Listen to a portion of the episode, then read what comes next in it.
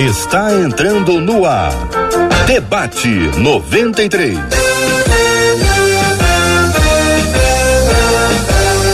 Realização 93 FM. Um oferecimento Pleno News. Notícias de verdade. Apresentação J.R. Vargas. Alô, meu irmão. Alô, minha irmã. Ah, que fala. J.R. Vargas, estamos de volta, começando aqui mais uma super edição do nosso debate 93 de hoje. Que a bênção do Senhor repouse sobre a sua vida, sua casa, sua família, sobre todos os seus, em nome de Jesus. Bom dia para ela, Marcela Bastos. Bom dia, J.R. Vargas, bom dia aos nossos queridos ouvintes. Como é bom começarmos mais uma semana e declaramos neste dia que essa será uma semana de portas abertas sobre a sua vida. Será uma semana em que você vai conhecer mais o nosso Deus e será uma semana da doce manifestação da presença do nosso Pai. Por isso, nós nos unimos a você em mais uma semana para a gente conhecer desse amor tão grande que vem do alto por nós. Benção puríssima, vamos conhecer, Marcelo, os nossos queridos debatedores, abrindo as telas, conhecendo as nossas feras. Chama todo mundo aí, Marcela, por favor. Com a gente hoje a nossa menina da tela, pastora Patrícia Andrade, os nossos meninos, pastor Sérgio Elias e o Bispo Mano Siqueira estreando hoje no debate 93. Muito bem, Bispo Mano e Pastor Sérgio combinaram a cor da camisa. Estamos todos de uniforme aqui no debate 93 de hoje. Bom dia para quem nos acompanha por imagens, acompanhando aqui o nosso debate 93 pela nossa página do Facebook da 93 FM. Tá no Face, o debate 93 também está aqui no Facebook da 93. Estamos aqui no canal do YouTube da Rádio 93 FM. É só procurar 93 FM Gospel no canal do YouTube, no chat do Face, no chat do YouTube tem interatividade. Você pode mandar o seu abraço, você pode cumprimentar as pessoas, você pode dar a sua opinião, você pode fazer perguntas, tudo com muito carinho, muito respeito, sempre muito bom. Ainda que a gente venha discordar, sempre, sempre, sempre com muito respeito. Bom dia para quem nos acompanha pelo site da rádio, rádio93.com.br. Muito bom dia para quem nos acompanha pelo rádio, Marcela. Ah, para você que ouve a nossa voz em 93,3 megahertz nos dá, nos dá aí essa carona na sua casa, no seu carro, no seu trabalho. Bom dia especial também para você que ouve a nossa voz, só que agora no aplicativo da 93 FM, esse aplicativo que você ouve e carrega 93 FM por todo o Brasil ou quem sabe por qualquer lugar do planeta. E aquele bom dia, boa tarde e boa noite, porque afinal de contas, nós estamos aí nas plataformas digitais Spotify, Deezer, Apple e Google Podcast. Você encontra o Debate 93. Muito bem, estamos aqui, todos nós intercalados aqui por distâncias, mas aproximados pela graça de Deus e por meio do rádio, por meio da internet, estamos mais próximos uns dos outros para a glória de Deus em nome de Jesus. Vamos ao tema 01 do programa de hoje, porque eu não quero julgar ninguém não, viu, pastor Sérgio Elias? Eu quero ouvir sua opinião sobre esse assunto. Tem gente julgando demais, Bispo Mano vai nos ajudar a entender pastora Patrícia vai responder se aquilo que a gente fala sobre alguém é julgamento ou não é, mas a Bíblia diz que não pode, mas também diz tem gente que diz que pode. Pode ou não pode, Brasil? Vamos lá. O que é julgar segundo a Bíblia? O que é julgar segundo a Bíblia? Ao exortar alguém, corre-se o risco de estar julgando até que ponto se pode ir em um comentário sobre situações e pessoas sem que se torne um julgamento? Por outro lado, como lidar com alguém que só sabe julgar? Qual é a sua opinião sobre esse assunto, hein? Quero saber o que você pensa sobre o tema do programa de hoje. Vou começar ouvindo o pastor Sérgio Elias. Pastor Sérgio Elias, vamos por parte, né, pastor? O que é julgar segundo a Bíblia? Bom dia, meu querido irmão JR, bom dia, Marcela, bom dia, pastora Patrícia, bom dia, meu querido irmão Bispo Mano. Eu tenho uma lembrança muito grata de uma viagem que fiz e pude conhecer Bispo Mano no Egito, no retiro espiritual, que nós dois participamos alguns anos atrás. Mas olha, eu quero já fazer um protesto aqui, JR, porque eu já me Foi senti não. julgado por você. Você já Foi. já Ah. entrou de carrinho, já falando que eu e o Bispo Mano estamos fazendo aqui, se eu entendi bem o seu julgamento, uma dupla sertaneja, é isso mesmo? Não, não, não foi isso não. A Bíblia diz que tem que andar dois em dois, ali são os apóstolos sendo enviados. É mais ou menos isso que eu vi. As brincadeiras à parte, é bom começar a semana com vocês, meus Muito irmãos bom. queridos. Mas olha, é com relação ao julgamento na Bíblia, eu queria nessa minha primeira intervenção a- a dizer o seguinte: julgar pode ter tanto uma acepção positiva quanto negativa, de acordo com a Bíblia. É muito comum quando nós ouvimos a palavra julgar, imediatamente pensamos na conotação negativa da palavra, com razão, porque o mestre fez uma censura bastante contundente com relação ao juízo temerário. No entanto, julgar não tem que ser necessariamente uma atividade de cunho negativo. Julgar, na verdade, é, um, é uma característica da experiência humana. Todos nós fomos dotados pelo Criador com a capacidade de julgar. Ah, quando você vai definir se vai se casar com uma pessoa, você tem que julgar, pesar os fatos na balança, exercer alguma medida de julgamento antes de tomar essa decisão tão séria. Ah, ao mesmo tempo, se você vai se lançar uma carreira acadêmica, é necessário que você julgue o que lhe é mais confortável profissionalmente, o que lhe é mais lucrativo, enfim. Até para pôr a roupa para vir ao debate hoje, a gente teve que exercer alguma medida de julgamento. Vou com essa roupa, vou com aquela. Então, julgar não é necessariamente uma atividade negativa, muito pelo contrário. Salomão mesmo entrou para a história, é um clássico, o seu julgamento célebre, naquela ocasião das duas mulheres que disputavam o mesmo filho. Então, julgar é necessário e, por isso, nós, como sociedade, estabelecemos juízes para que pesem bem os fatos e emitam uma boa decisão. Mas quando é que julgar se torna negativo na Bíblia? Bom, aí nós podemos nos re- reportar ao texto de Mateus 7, 1 a 5, que eu acredito que é a intenção da nossa ouvinte ao apresentar a pergunta. Nesse caso, o juízo é condenável sim. Estamos falando agora de um juízo chamado de temerário, um juízo de baseado em sentimentos impuros ou em fatos imprecisos. Esse juízo é negativo e acredito que esse deve ser evitado pelos filhos e filhas de Deus. E aí, pastora Patrícia Andrade, muito bom dia, seja bem-vinda também ao debate 93 de hoje. Quero, queremos saber a sua opinião. Bom dia, JR. Bom dia, Marcela. Dizer que Marcela está belíssima com essa blusa verde. Tá ma- Quando abriu a tela, eu falei, meu Deus, Marcela está resplandecendo hoje. Deus abençoe. Amiga, pastor Elias, Bispo Mano, uma honra poder compartilhar esse tempo com todos vocês e com a audiência linda da 93. É, quando a gente fala sobre não julgar, eu creio que foi a intenção do ouvinte, da ouvinte, quando fez esse questionamento, né, está falando é, é, sobre o julgamento a nível, como o pastor falou, a nível de julgamento temerário, condenatório, mas ele só é perigoso quando ele é feito segundo o nosso juízo próprio, nosso juízo humano. Né? Quando nós estabelecemos padrões e regras de comportamento para outras pessoas, segundo o nosso próprio juízo, esse é o julgamento que Jesus falou contra. Né? Porém, nós, como, é, é, nós precisamos entender que, como homens e mulheres de Deus, a Bíblia nos dá um padrão de regras de vida, de comportamento, de pensamentos, que é alinhado com as Escrituras Sagradas, mediante a intervenção do Espírito Santo de Deus em nós.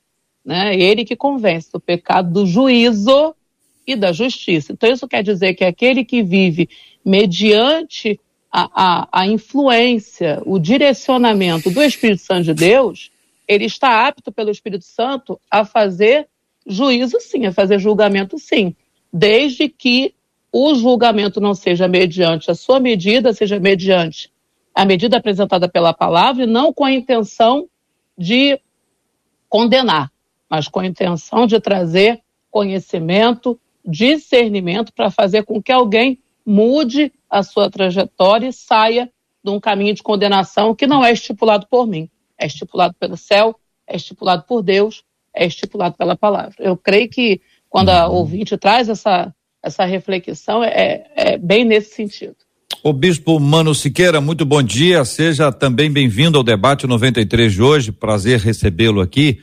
O que é julgar segundo a Bíblia é a pergunta inicial que faz a ouvinte e tendo ouvido o pastor Sérgio e a pastora Patrícia O senhor está de acordo com eles? O que o senhor nos traz aí sobre esse, essa primeira pergunta, bispo? Bom dia, JR. Primeiro saudando todo mundo aqui, é um prazer estar com todo mundo aqui. A Marcela Bastos, concordo com a pastora Patrícia, está muito bonita, prazer em conhecer. Prazer estar aqui com a pastora Patrícia, pastor Sérgio. Me desculpe, eu não lembrava do senhor na visita para o Egito, mas já está feito convite para a gente sentar, tomar um café e relembrar dessa viagem nossa, muito boa, muito boa. A, a, a resposta, JR, eu vou dizer assim: eu, eu concordo e não concordo. Né? eu, eu acho que o tema é simples e complexo, né? E às vezes a gente embrulha tudo num, num mesmo pacote, né? Porque segundo a Bíblia, o termo julgar, ele quer dizer separar, colocar separadamente, aprovar ou não. Ou seja, Mateus 7 deixa claro que não é função nossa fazer isso. Né? Mateus 25 fala que quem vai fazer essa separação é, é o Senhor Jesus, não é função nossa. Quando a gente evolui e parte um pouco para frente, exortai-vos, né, que a função nossa, é, biblicamente exortar quer dizer se colocar ao lado. O termo grego, né, o Novo Testamento foi escrito no, no grego comum. O termo grego para exortar é paracaléu, né, é uma derivação da mesma função que é dada ao Espírito Santo. Se colocar ao lado para ajudar a pessoa que nós achamos que está cometendo erros a, a, evoluir com o nosso exemplo. Então, nós fazemos isso nos colocando ao lado, ajudando, sendo exemplo. Né? O termo para julgamento é crino, é um termo muito diferente, a palavra grega. Né? Agora, existem circunstâncias, por exemplo, como a pastora Patrícia falou, quando nós organizamos um grupo ou uma igreja, ela tem regras, ela tem estatutos, e as pessoas que vão participar desse grupo, é, elas assumem um compromisso. Então ali não é julgamento, né? ali não é julgamento, é só a pessoa é, corresponder àquele compromisso que ela assumiu. Né? A gente sabe que a interpretação da, da, do parâmetro que Deus colocou não é tão fácil assim, tanto que nós temos várias igrejas. Numa determinada coisa é aceitável, na outra já não é né? Porque isso passa pelo nosso crivo, a nossa interpretação. E para mim aquilo que o pastor Sérgio colocou, né? Eu não considero julgamento, eu considero análise de opção, né? Nós tínhamos várias opções para nos vestirmos no dia de hoje. Escolhemos uma, né? Nós temos várias opções de, de, de profissão do que fazer, né? E cada um é craque na sua. Tá aí você craque no rádio, Está aí nós, a gente evitando fazer tanta bagunça como pastores e pastoras do rebanho de Deus, evitando atrapalhar o Espírito Santo, mas cada um é craque na opção que, que a gente tenta fazer isso diligentemente. Para mim, isso não é julgamento, é análise de opções e, e, e escolha. Né? Uhum. Agora, o termo julgar, segundo a Bíblia, que seria crino, eu creio que só Deus faz. Uhum. Né? Só Deus faz. Agora, nossa, pega... Nossa é... função é ajudar, é exortar. A partir da pergunta número dois, eu pergunto a vocês antes de perguntar a, a pergunta que a nossa ouvinte encaminhou. É, é, estamos pensando no julgamento desse que a Bíblia diz não julgueis, não seria o julgamento de pessoas e não do que a pessoa faz? Aí a gente tem que ter uma distinção, se possível, né? Naquela avaliação, se a gente está julgando a pessoa ou os atos dela. Nós estamos discordando da pessoa ou do que a pessoa fez. E a pergunta vem: ao exortar alguém, corre-se o risco de estar julgando? Eu estou pegando a, o alguém, o alguém da pergunta número dois, para identificar se o que Jesus diz, não julgueis para que não sejais julgados, porque com a medida que vocês julgam, vocês também serão julgados. Se, se isso se refere primeiramente, a questão de julgar as pessoas, como rotular as pessoas, como de dizer que a pessoa é isso, como aquele é, é, fa fariseu fez em relação ao publicano na parábola que Jesus contou, né? Ele traz sobre uma pessoa aquilo que a pessoa faz, pelo menos segundo a sua perspectiva, e fecha ali um diagnóstico que talvez seja um pouco mais amplo do que aquilo que ele fez. Pergunto a vocês: Há diferença entre julgar a pessoa e julgar o que a pessoa faz? Tem música aí, Marcela? Botar de fundo? põe, põe uma trilha aí, para não ficar o. Hein? É, é para pensar, não, é para pensar. Eu sei que é, é, é para reflexão é, e também sei que vocês são muito educados, todos querem dar a vez para o outro. A pastora Patrícia puxou, vamos é. a ela. Vamos. Então, né, eu acho assim que é um, o que uma pessoa faz pode até não definir quem ela é. Porém, também abre margem para que as pessoas que estão olhando o comportamento dela, né, por mais que eu entenda que não defina, né, me traz um, um, uma perspectiva de que se a pessoa tem um padrão de comportamento não aceitável ou até mesmo é, é, condenável, né, vai me trazer uma perspectiva, infeliz, infelizmente é uma realidade, de esperar coisas iguais ou piores do que aquela que ela já está fazendo. Exemplo, se você vê uma pessoa furtando ou roubando, né, porque furto não envolve arma de fogo, não, não envolve armamento, e roubo já envolve, né? São, são dois padrões diferentes, mas que faz com que a vítima perca um objeto seu, algo que é de, de seu domínio, de sua posse. Quando você vê uma pessoa furtando ou roubando, você vai achar que aquela pessoa é uma pessoa excelente? Não. Você vai olhar para ela e vai achar, não, essa pessoa é uma pessoa de um caráter formidável, excelente. Não, você vai achar que é um bandido. Você vai achar que é uma pessoa de péssimo caráter, porque ela está tendo um ato que denigre a atitude dela. Então, por mais que a gente não queira intencionalmente, maldosamente, dizer que porque uma pessoa cometeu um ato condenável, ela é uma pessoa condenável, isso traz para você uma linha, né? Um, um, uma, uma linha de raciocínio em relação àquela pessoa que vai fazer com que você julgue ela mal, né? Agora, nem sempre o que uma pessoa faz define quem ela é. Nós Esse é que é o ponto. Esse é que é o ponto. Precisamos ter mais informações, conhecer melhor a perspectiva de vida daquela pessoa, para que nós possamos exercer um juízo mais completo e, com isso, mais aceitável do que um juízo precipitado uhum. a, a, partir de, um, de, um, de uma impressão inicial. Meninos, quando a gente vê Elias, Elias na caverna. Um vai dizer o homem em crise, o outro vai dizer o homem medroso.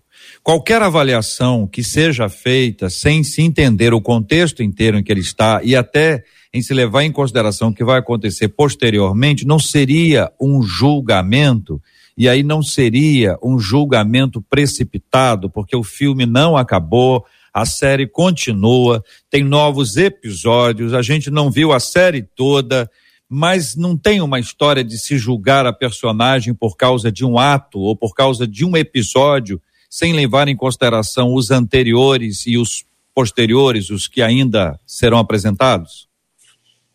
Olha, é... pois não, Bispo. Não, pode falar, Sérgio. É, eu, falar. eu ia dizer o seguinte: uh, nós fazemos isso, nós corremos o risco de fazer isso o tempo todo. E isso é parte inerente à natureza humana. Uh, nós corremos sempre esse risco de rotular e carimbar pessoas a partir de uma experiência, isso é nosso. Eu já me peguei fazendo isso algumas vezes, já me envergonhei por ter estigmatizado uma pessoa em nome de uma experiência isolada. Também uh, concordo com a pastora Patrícia no sentido de que, se essa experiência não é isolada, isolada se ela é repetitiva, constrói-se aí um padrão que pode dar origem, sim, a um juízo de valor a respeito de uma pessoa. Mas no caso de um, de um fato isolado, ah, eu acredito que o ideal seria ah, uma, uma, uma dependência muito, muito íntima dos padrões da palavra, uma dependência da ajuda do Espírito Santo, do Paráclito Divino, que de fato é o que pode nos auxiliar nessa avaliação das pessoas, enfim, dos fatos à nossa volta, mas eu quero sugerir, antes de, de concluir essa minha participação agora, de que todo juízo de uma pessoa deve anteceder o juízo do julgador.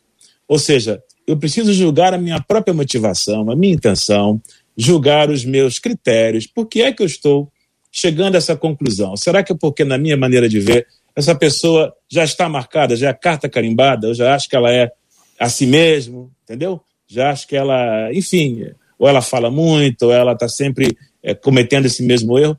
Então, é, é, qual é a minha posição em relação a esta pessoa que eu estou julgando agora? Ah, por isso que o juiz é temerário, porque ele é construído em sentimentos é, negativos e informações limitadas. Então, quem julga precisa, antes de tudo, julgar até a sua motivação.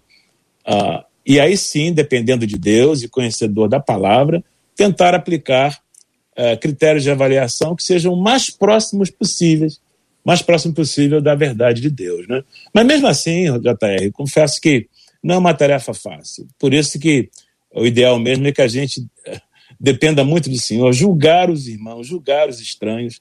Aliás, julgar a nós mesmos já não é uma tarefa fácil, não é?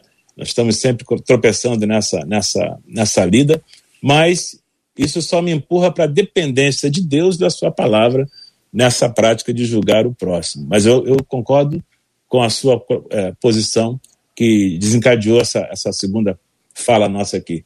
Eu penso que o ideal seria julgar a pessoa naquele ato específico. Se o ato se repete, aí o julgamento evolui para um outro nível. Eu acho que você apresentou, JR, a questão ideal, mas que a gente não consegue separar na prática. Né? O ideal é analisar o fato, o que aconteceu, sem emitir juízo da pessoa. Né? Uh, e até o que você citou depois, a experiência de Elias, tem um filme, eu não sei se você já viu, chamado Ponto de Vista, onde o enredo do filme vai apresentando fatos novos justamente para induzir a pessoa que vê a mudar de opinião ao longo do filme. Né? Num primeiro momento, é o assassinato, ou pelo menos o atentado a um presidente americano em do filme. E num primeiro momento, se é tentado a falar: o assassino é esse. Deles voltam, apresentam uma nova circunstância e muda. Não, o assassino é esse. E você fica o filme todo tentando descobrir, mudando de opinião. Né? Ah, ah, ah, e eu falo assim: tem algumas coisas, os padrões que a gente estabelece são convenções. Né? Os padrões que existiam na década de 70 foram alterados, hoje são outros. Os padrões de análise são outros. Eu tive a oportunidade, junto com o pastor Sérgio, de estar no Egito. A cultura árabe é outra. Né? Então, aos cristãos naquela cultura é permitido algumas coisas que aos cristãos no Brasil não são. Por exemplo, o árabe pode ter até quatro esposas se ele cuidar de todas eh, igualmente, não fizer distinção entre uma e ela. Muitos muçulmanos que se converteram tinham duas esposas, três quando se converteram. E hoje são cristãos fiéis, dedicados, com duas esposas. Se isso acontece aqui no Ocidente, a gente já ia falar, é safado, é, é, é malandro. Porque na nossa cultura isso não é permitido. Né? Na nossa cultura, a convenção não nos permite. Né? Então, tem uma série de nuances aí. Né? Agora, o ideal seria isso: a gente ajudar, a gente exortar, trazer para o lado, sem julgar a pessoa. Na prática, é muito difícil. Uhum. Né? Eu quero citar aqui um exemplo de quando eu fui pastor. A gente tem aquela convenção, não sei aqui, eu fui pastor no interior. No interior, eles vinculam muito a roupa que você veste ao testemunho se a roupa está adequada, não está, se é, se é a roupa certa para ir no culto da igreja.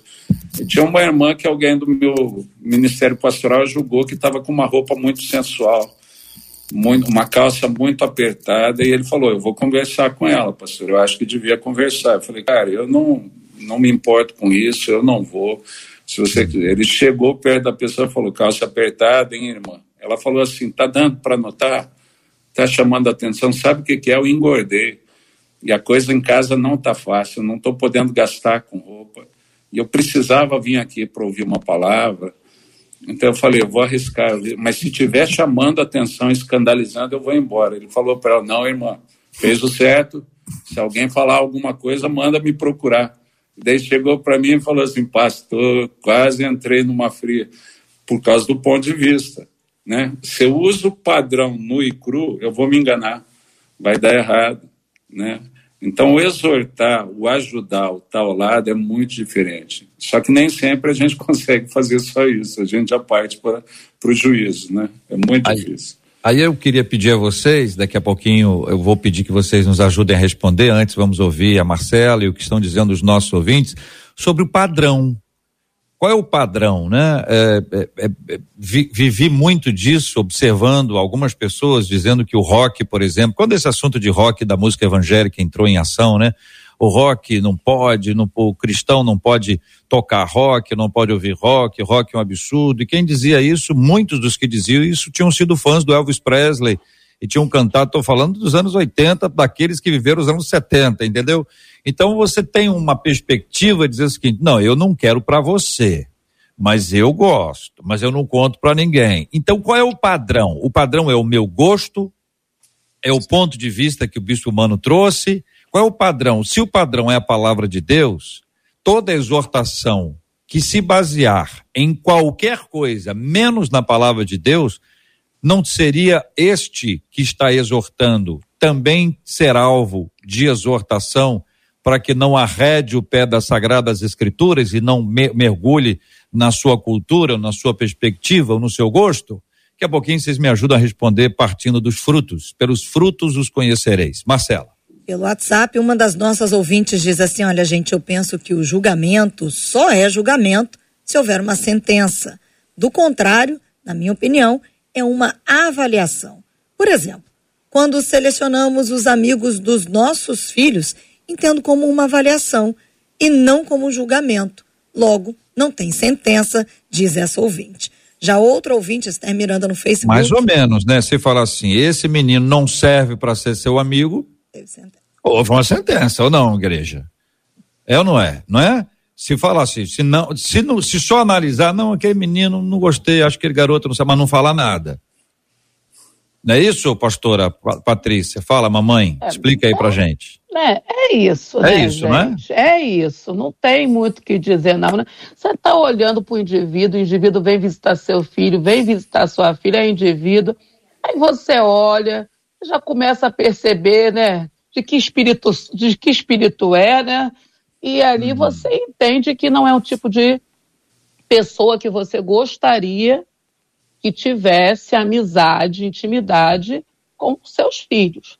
Uhum. Né? Então, realmente, como mãe, como mãe é difícil. Eu já passei por isso da minha filha fazer amizade na escola, a amiguinha chega aqui na minha casa, eu olhar para ela de alto a baixo e falar: sangue de Jesus Não. tem poder. Uhum. Meu Deus, né? uhum. né? Senhor, dá livramento e escapa para minha filha. Arranca esse uhum. laço do adversário de perto dela. Uhum. Mas, por outro lado, quando a gente pensa também como ser espiritual, como mãe, é isso que a gente vai pensar. Chegou na uhum. nossa casa, a gente vai olhar, vai avaliar e vai dizer se a gente gostaria ou não que andasse com os nossos filhos apesar de, que, de entendendo também que a maturidade também dá para eles esse mesmo senso de quem tem que andar com eles ou não, né? Isso aí também. Agora, quando a gente leva para o lado espiritual, como homens e mulheres espirituais, a gente também tem que olhar para o fato de que é, é, aquela, aquela, aquele jovem, aquela jovem, precisa de Jesus tanto quanto a gente precisou um dia e quanto os nossos filhos precisam, é. né? Então, é fazer um, um equilíbrio entre entender o quanto as más conversações não vão corromper os bons costumes que estão estabelecidos na nossa casa, pelo nível de intimidade com Deus que os nossos filhos têm, pela criação que a gente deu para eles, e o quanto aquilo ali pode ser danoso, né? E, e, tentando de alguma forma também. Olha, gente, a gente anda numa corda bamba, não, ser crente não é mole, não. Difícil, pastora né? Patrícia. É? Vou pedir ajuda aos meninos para ajudar a gente é a entender, porque é o seguinte: da mesma forma que você diz assim, olha, eu não quero que essa menina, que esse rapaz sejam amigos dos meus filhos. Então você está estabelecendo aqui um critério de proteção. Aí a gente vai conversar com a mãe dele ou dela, tá? Aí a mãe dele, a dela, está dizendo assim: não, ali estão discriminando a minha filha ou meu filho, uhum. porque ele parece uma coisa, mas na verdade ele não é. Então você tem do lado uma pessoa dizendo: estou, estão discriminando o meu filho. Do outro lado, alguém dizendo assim: eu não quero que esse menino, essa menina se misture com o meu filho. E aí, gente, meninos? É, é, é uma situação complicada. Vai lá, bispo. É, JR, eu, eu, como tudo que a gente vem falando, né? É, é simples e complicado. Eu acho assim, quando a gente fala esse menino não é bom, você emitir juízo. Mas quando você fala assim, para o padrão que eu estabeleci para minha casa, a convivência não é legal, trazer para influenciar, como a pastora Patrícia falou, é outra história. Eu não estou emitindo juízo, mas todos nós queremos organizar a nossa casa e respeitamos o outro que resolveu organizar a casa dele do jeito dele. Né? E o que a gente quer é pessoas que nos ajudem na formação dos nossos filhos, segundo o padrão que a gente escolheu. Pessoas que contribuam, e para isso nós chamamos outras pessoas para contribuir nessa convivência. Se nós identificamos que é alguém que pode influenciar numa outra direção, prejudicar o padrão que nós estabelecemos para a nossa casa, sem emitir juízo. Eu vou citar uma outra história. Né? Quando minha filha tinha 10 anos de idade, participava, no colégio teve problema com uma outra garota, e eu fui chamado lá pela orientadora para conversar, e fui conversar, e a orientadora falou assim, pastor, eu, eu não sei mais o que fazer com essa menina, então a gente não poderia fazer o que eu vou fazer, eu gostaria que o senhor me ajudasse. E quando eu fui ver a menina, eu me lembrei, ela fazia parte de uma família que nós atendemos quando essa menina era muito pequena, ela estava com uns 12 anos, a, a, o pai dela teve uma doença degenerativa, foi perdendo o movimento das pernas. Nós, como igreja, fomos assistir a família. A mãe dela começou a se prostituir dentro de casa, é, desrespeitando claramente o pai. O pai havia, havia morrido, havia falecido. E ela ficou com um ódio contido muito grande e assumiu um comportamento destrutivo nesse sentido. Né? A, a, algumas pessoas se aproveitaram dela, aliciavam ela por pequenos presentes, se prostituiu. Era uma coisa complicada. Uma menina de 12 anos de idade, mas com uma experiência de vida tremendamente negativa e triste. Ah, eu conversei com a orientadora, eu falei, se chamar ela para dentro da minha casa, a orientadora falou assim, pastor, não seria bom porque sua filha não tem experiência, é ingênua, ela tem. E daí como que você ajuda a pessoa nessa, nessa circunstância? Então a gente privou ela do contato com a nossa casa, mas eu fiz um trato com ela. Né? Eu conversei com a menina, eu falei, não está sendo fácil para você, você está lembrado de mim. Ela falou que lembrava. Eu falei, você sofre muito pela perda do seu pai, não é? é para mim, né, eu tentei fazer o que Gênesis fala, de tentar falar o coração da menina para estabelecer um caminho de ajuda e a gente conseguiu. Eu falei, filha, eu não imagino que você passa, eu não sei como te ajudar, mas eu quero aqui assumir um compromisso com você.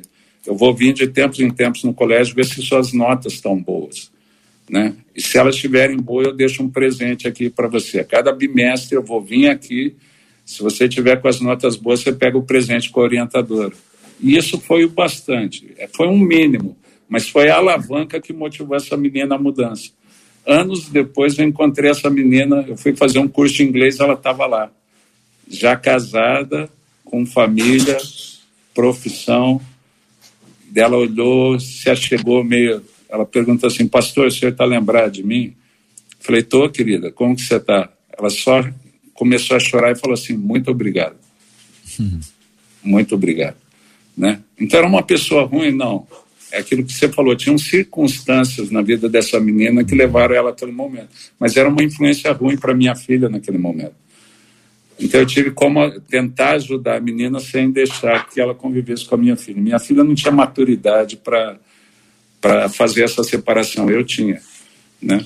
Então é, é complexo, não é, é fácil. Não. Não é fácil. Marcela, e aí? Conta aí, você estava iniciando aí um outro relato para a gente poder é, responder a cada um. E enquanto os nossos pastores falavam sobre essa questão de mães, pais e amizades, uma outra ouvinte colocou aqui, olha gente, existe também o lado da mãe, né? A outra mãe, é, que dá graças a Deus pela amizade que vai dar bons exemplos aos filhos, que são é. os mais rebeldes, diz ela que seria esse o outro lado dessa mesma moeda. A Esther Miranda no Facebook disse assim: Eu acredito que há situações que são julgadas é, por meio dos olhos espirituais, com a permissão de Deus.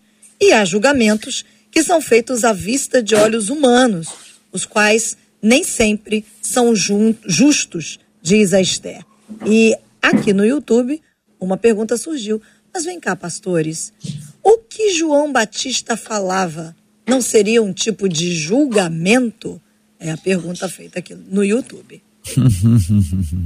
eu já tá, eu, pois não, sim, eu estava pensando aqui quando você falou, aliás, você fez uma pergunta, né? Que qual seria o critério, qual seria o padrão uma vez que nós todos aqui, penso que já concordamos tacitamente que nós estamos pisando num terreno extremamente minado. Julgar não é uma tarefa fácil, ah, embora necessária. Eu continuo achando que nós estamos lidando com uma questão semântica também. Eu, eu acredito que ah, essa questão de avaliar e julgar é a mesma coisa com palavras diferentes, porque julgar é pesar os fatos. Então, desde o uso da roupa até é, é, o casamento, você está pesando fatos na balança e tomando decisões. Né? Até mesmo no aconselhamento pastoral, a gente julga o tempo todo. É necessário julgar. Quando eu sento com um casal no meu gabinete, que vem a mim procurando um conselho, enquanto eu os ouço, eu preciso pesar os fatos e silenciosamente acessar os princípios da palavra que estão na minha memória e ter o cuidado para quando abrir a minha boca para oferecer algum tipo de conselho, a fazer isso de acordo com o padrão da palavra e com a motivação correta. Então, é inescapável o julgamento, embora a gente possa chamar isso de avaliação, de exame, mas no fundo estamos separando sempre as maçãs das beterrabas, julgando na verdade, né? O ideal é fazer isso de maneira acertada. Mas quando você fala de padrão, eu penso aqui é, em, em uma regra que eu tenho procurado adotar nessa difícil tarefa de julgar ou examinar ou avaliar, como queiramos dizer. Eu tento usar, primeiramente, a palavra, claro, mas considerando as minhas limitações, até no uso da palavra, eu procuro usar um perímetro ético, que eu chamo da regra dos três Ds. D de dado, ou seja, não depreciar a pessoa na hora de emitir um, um comentário, uma palavra, enfim, uma avaliação, não depreciar, ou seja, não diminuir o valor intrínseco que toda criatura de Deus já tem nela, pelo fato de ser isso mesmo, criatura de Deus, e pelo fato de Jesus ter morrido por ela, seja ela crente ou não crente, seja ela uma boa companhia, uma péssima companhia, enfim, Jesus morreu por ela também. Então eu preciso não depreciar a pessoa a quem eu avalio. O segundo D é o D do desrespeitar, não desrespeitar não faltar com respeito na hora de emitir um comentário, de emitir uma palavra, um julgamento sobre uma pessoa que foi criada pelas mãos de Deus. E o terceiro D, não difamar, ou seja, não contribuir para que a imagem, a reputação da pessoa seja prejudicada.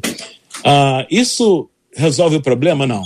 Julgar continua sendo uma tarefa delicada, mas pelo menos me ajuda a estabelecer uma espécie de perímetro ético ah, que pode me ajudar a errar menos.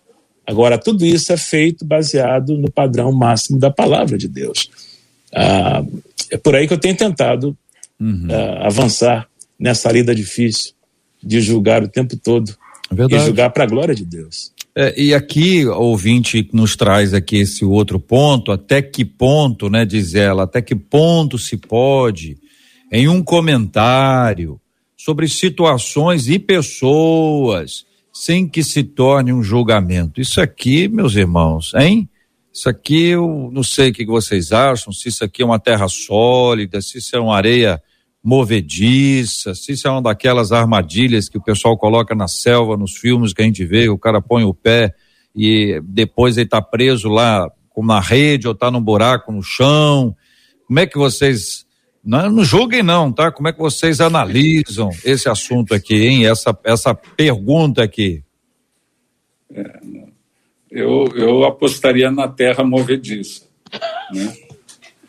Eu apostaria na terra movediça. O que parece sólido não é tão sólido assim. É. E, e, e, é o que o pastor Sérgio também colocou, né? A, a, termos julgar na nossa cultura é diferente da proposta bíblica. Né? Tanto que a gente traduz por julgar algo que talvez poderia ser traduzido de outra maneira. Né? E, e semanticamente a gente faz isso o tempo todo. Mas eu acho que é, que é uma terra movediça, é muito difícil. Uhum. Né? A, a, gente tem circunstância, o caso de João Batista, que você citou, é, para mim envolve uma outra circunstância. Alguém que tinha um ministério profético recebia uma mensagem de Deus, uma direção de Deus e, e, veio cumprir aquilo que Deus determinou que ele cumprisse é diferente. Uma coisa é eu falar do que eu acho, outra coisa é eu transmitir uma mensagem que me foi dada e eu tenho clareza dela. Porque até João Batista, naquilo que não tinha clareza, teve dúvidas sobre o ministério do Messias. Né? Tá lá João Batista preso e os discípulos dele contando para ele que o Messias não guardava o sábado, patrocinou a última rodada numa festa de casamento, sentava com publicano e pecador, não ensinou os discípulos dele a lavarem as mãos para comer. Imagina a crise do cara. O cara fala assim: será que eu me enganei? A clareza que ele tinha antes de Jesus começar o ministério dele com as obras do Messias, ele deixou de ter. E daí João Batista manda os discípulos dele perguntar: é ele mesmo que havia de vir?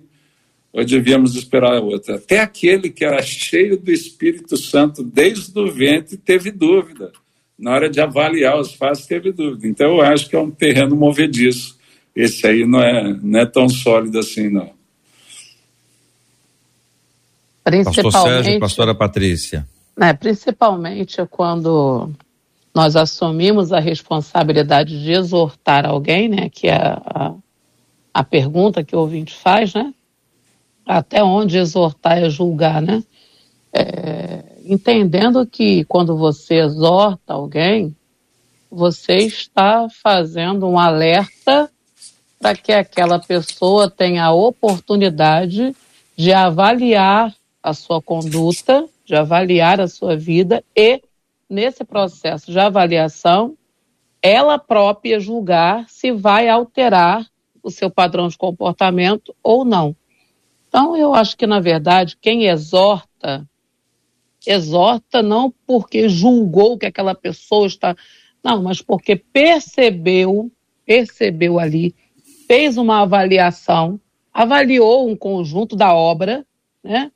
E percebeu que naquele momento a trajetória que aquela pessoa está é, vivenciando pode conduzi-la a juízo, pode conduzi-la a um juízo negativo, a uma situação difícil, pode conduzi-la, no caso, no âmbito espiritual, né? Uhum, conduzi-la ao inferno com procedimentos, né, atitudes que a afastam de Deus. E aí você vai exortar, porque, gente, exortar não é condenar. Exortar é repreender em amor, exortar é alertar alguém no âmbito espiritual à luz das Santas Escrituras, ou se for um padrão secular que a gente não possa usar a Bíblia, como o pastor Sérgio falou, dentro de um princípio ético, né, que vai ajudar você nessa coisa do certo e do errado, que na geração que a gente vive agora é, é algo tão difícil, né? O, o, que era certo há 30 anos atrás, como o JR falou, da época do rock, né? Eu lembro da época que assistir televisão era pecado. Que o crente que tinha a televisão na sala, né, eu, eu não era nem crente, mas eu tinha amiguinhos evangélicos na minha rua que, se, se fosse lá em casa, não, Patrícia, não posso entrar na sua sala porque você tem televisão. Né? E televisão é pecado, ver televisão é pecado. Né? Então, coisas que há 30 anos atrás eram pecaminosas e hoje nós entendemos num outro contexto, porque a cultura avançou, evoluiu e a nossa mentalidade é outra. Então, até o princípio ético pode ser flexibilizado com o tempo, e aí a gente, como crente, tem que privilegiar o princípio bíblico ao princípio ético, né?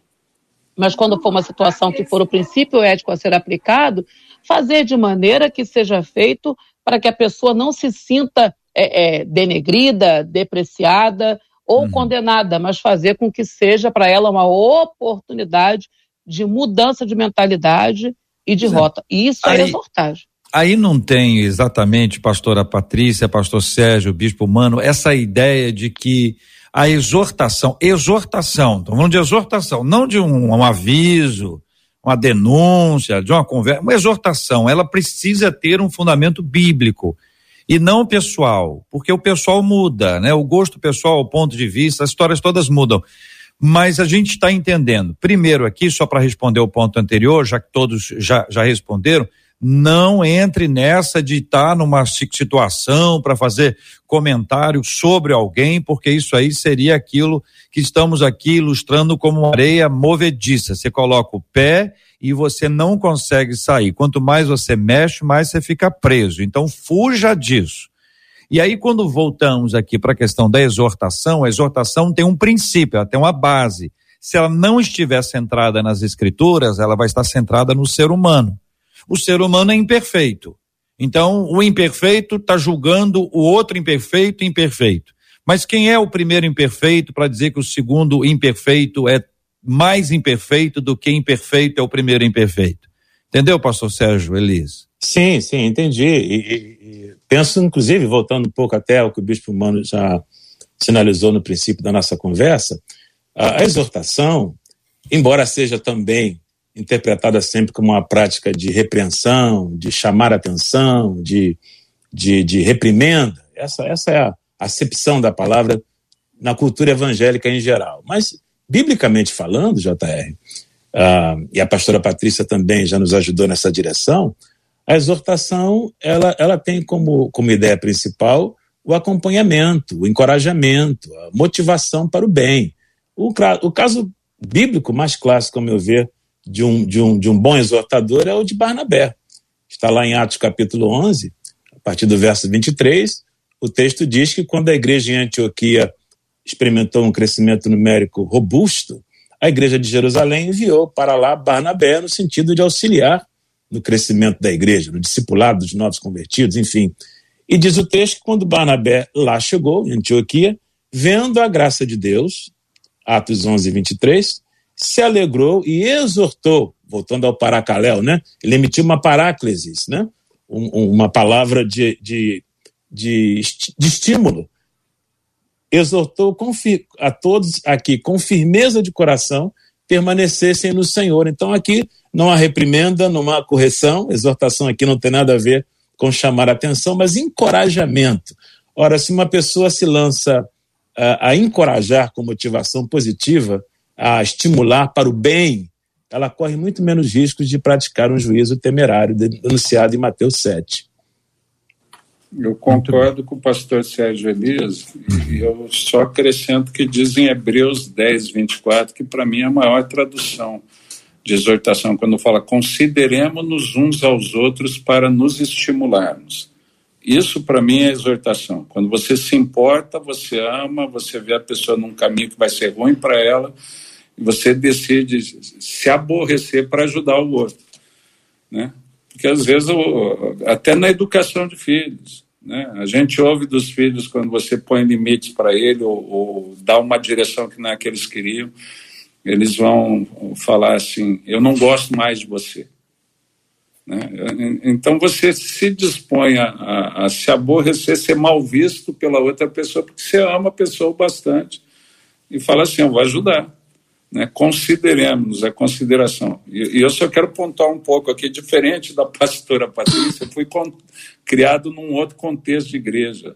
Né? Eu, eu, eu chamava o meu pastor de jovens para ir no show do 14 Bis comigo. Ele ia assistir Kid de Abelha, Paralamas do Sucesso. Eu sou de Curitiba, lá tem um Palácio de Cristal de um clube, e tinha vários shows. Eu cansei de assistir show com meu pastor do lado, nessas coisas. Então, para ver como o contexto muda de um canto para o outro. Né? Um país, o mesmo país com as, as diferenças culturais aí. Marcela, e aí? Os nossos ouvintes estão aqui compartilhando suas histórias. É muito interessante, né? Que cada debate ele ele vai trabalhando. Tem uma ouvinte aqui que disse aqui assim, e vocês vão entender onde eu quero chegar. Uma delas diz assim: esse tema é um tema aparentemente fácil, mas difícil. A gente precisa de fato estar sob a direção de Deus, porque invariavelmente a gente exerce algum juízo de valor e até mesmo quando a gente emite algum tipo de elogio, pode ter um sentido crítico. Em suma, concordo com o pastor Sérgio Elias, diz ela, diz ele, perdão, precisamos buscar respostas na palavra de Deus. Mas quando eu disse que cada debate é um debate, há coisas que tocam os nossos ouvintes de uma maneira especial e diferente, é, é, tanto, tanto pais quanto pessoas que foram alcançadas desta maneira estão mandando para nós seus testemunhos é, muito inspirados através do testemunho que o Bispo Mano compartilhou com a gente, puxados aí pela palavra da pastora Patrícia, de gente dizendo assim: eu vou ler aqui para você, dessa ouvinte, ela falou. Me converti aos 15 anos. Desde os 10 anos eu estudava e andava com três amigas cristãs. Elas haviam nascido num berço evangélico. E elas sempre me levavam para casa delas para passar o dia lá porque a casa delas tinha paz. A casa onde eu morava era perturbada demais. Sabe o que aconteceu? Elas me ganharam para Jesus. E isso já tem 18 anos. Nunca mais me desviei. Agradeço a Deus por ter colocado essas meninas na minha vida. Os pais delas sempre me trataram com muito carinho e amor. E aí ela diz: às vezes, pais, é preciso entender que há propósitos de Deus para que seus filhos cuidem de algumas pessoas que estão ao entorno. E um outro pai, ele disse assim, entendo perfeitamente o que o bispo Mano disse, e ele com uma graça maravilhosa nos ensinou sobre saber dividir, sobre saber é, ter, sab ter discernimento e sabedoria para conduzir, porque diz ele assim, havia um amigo do meu filho que ele tinha uma vida muito diferente da que nós levávamos dentro da medida do possível, fomos trazendo ele para perto. Exatamente porque enxergamos ali uma oportunidade de mudança na vida desse menino. Hoje, digo a vocês, ele batizou-se, anda nos caminhos do Senhor e nós exaltamos a Deus contra esse pai, dizendo que não é fácil, de fato, alcançar essa sabedoria e esse discernimento que o bispo humano compartilhou aqui.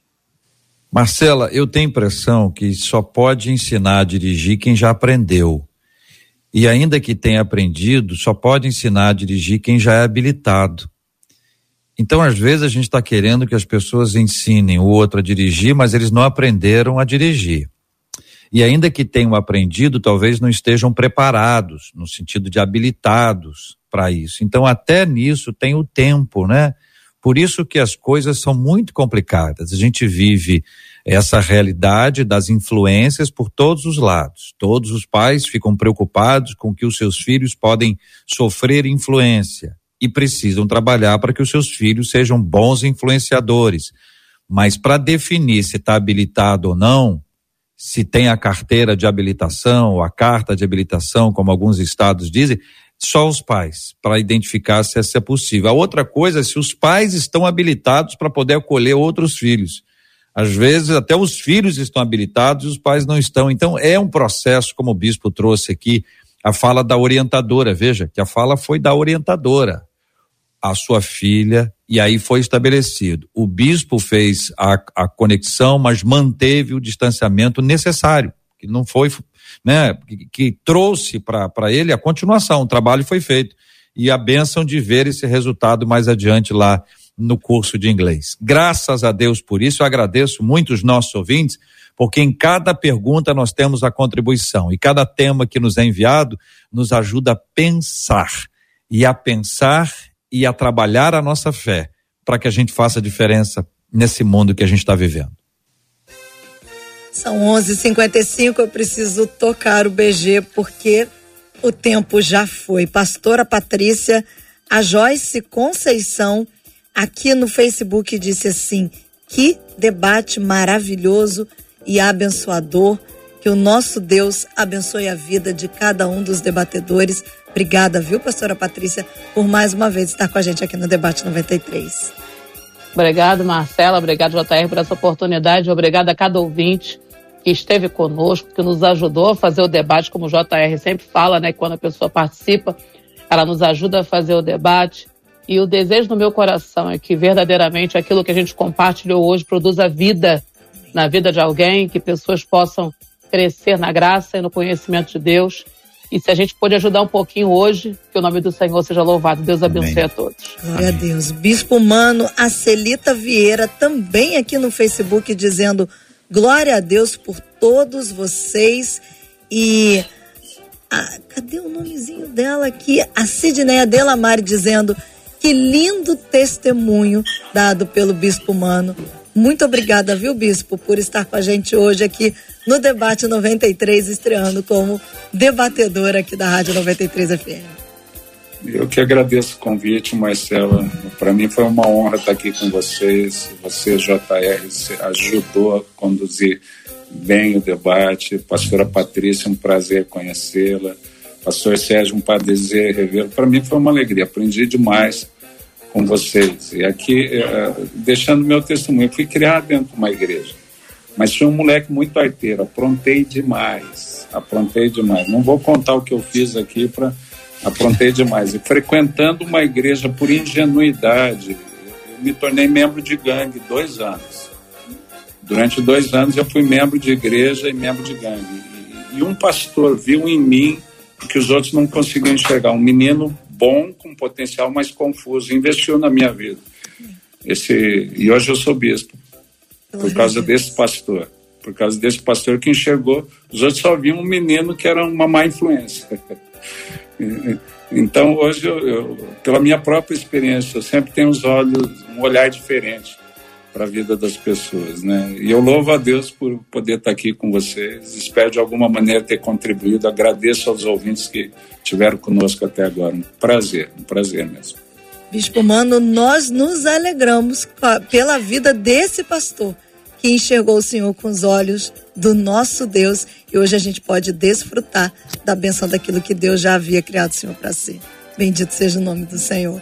Pastor Sérgio Elias, querido, a Damiana dizendo aqui que o Senhor abençoe poderosamente a vida de cada um de vocês.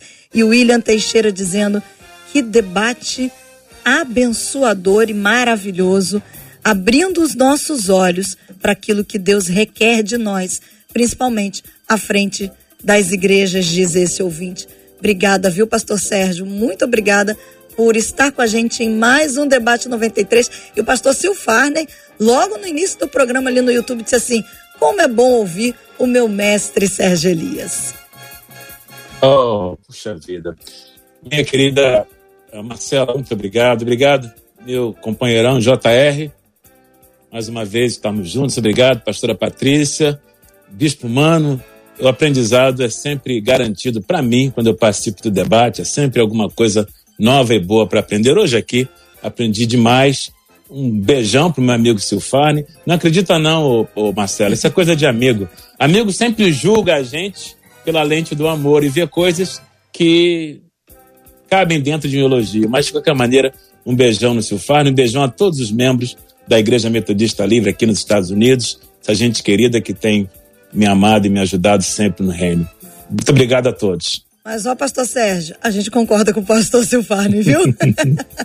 JR, eu encerro aqui com um dos nossos ouvintes falando pelo WhatsApp. Quanto mais eu ouço a 93, mais eu agradeço pela vida de vocês. O Debate 93 FM é uma escola bíblica diária para o nosso enriquecimento espiritual. Nós louvamos a Deus e agradecemos, porque hoje só é segunda-feira. Vem é muito mais de Deus para nós e nós louvamos a Deus pela vida de cada um dos três que já passou hoje aqui com a gente e já nos alegramos de antemão pela vida de todos os outros que o Espírito Santo já reservou, já reservou para estar com a gente ao longo desta semana. Amém. Peço que vocês continuem a orar pelos debatedores, pelo nosso time, pelo trabalho de todos nós. É um momento muito especial para estarmos juntos no debate. Que Deus continue sustentando a vida de cada um. Nós vamos orar agora. Eu vou pedir ao bispo Mano que ore conosco nesse instante, bispo. Nós temos orado todos os dias, há muito tempo já. A gente inclui o tema, né, o assunto que a gente está discutindo e os ouvintes que participam conosco também Oramos pela cura dos enfermos e por consolo aos corações enlutados num tempo de tanta dor. A nossa líder aqui da 93 FM, Andréia Maier, nos pede de forma especial que nós oremos por Camila Menezes. Camila, uma amiga querida, preciosa, que está carente de, das nossas orações. Estou pedindo aqui ao povo de Deus que se una a nós, esteja em oração por Camila pedindo que Deus abençoe e cure a sua enfermidade em nome de Jesus. Vamos orar. Amém, vamos orar. Pai amado, nós te agradecemos, Senhor, pela oportunidade que temos de ir até o Senhor com os nossos pedidos, sabendo que o Senhor nos ouve. Nesse tempo tão desafiador, tão difícil, nós colocamos as famílias, as pessoas que têm sofrido, e sofrido principalmente com a perda de entes queridos, que o Senhor traga consolo e conforto ao coração. Nós acreditamos que o Senhor é o Deus que cura, nós acreditamos que no Senhor há poder para curar, que de uma maneira inexplicável, nessa transmissão saia poder do Senhor, toque os ouvintes, toque aqueles, aquelas que nos ouvem, necessitam de cura. Tua palavra fala que era um dos sinais que o Senhor operaria e nós cremos. Nós pedimos ao Senhor que faça porque nós cremos. Nós cremos que agora o teu poder está sendo liberado sobre o corpo físico de muitas pessoas e pessoas sobrenaturalmente são curadas pelo Senhor. A glória é tua, a alegria de sermos vasos para que isso aconteça é nossa. Nós pedimos especialmente pela vida da Camila, que o Senhor ponha a tua mão de poder sobre a vida dela e ela seja tocada agora e fortalecida pelo Senhor e pelo teu poder. Nós te agradecemos, pedimos, Pai, que em meio a essas circunstâncias tão diferentes, onde muitas vezes nos sentimos aflitos, aflitas, sem saber como agir, o Senhor abra os nossos ouvidos, abra os nossos olhos, e a promessa da tua palavra é que ouviríamos uma voz dizendo: Deixa o caminho, andai por ele, seja a verdade para as nossas vidas que os teus filhos e filhas tenham da parte do Senhor orientação clara, direção e a fé e o ânimo sejam fortalecidos. Eu te agradeço pela vida de cada um, te agradeço porque o Senhor é o Jeová Jireh, o Deus que nos supre, o Deus que nos preenche em todos os sentidos. E nós abençoamos os teus filhos e filhas nessa manhã em nome do Senhor. Em nome do Senhor. Amém. Deus te abençoe. Você acabou de ouvir Debate 93.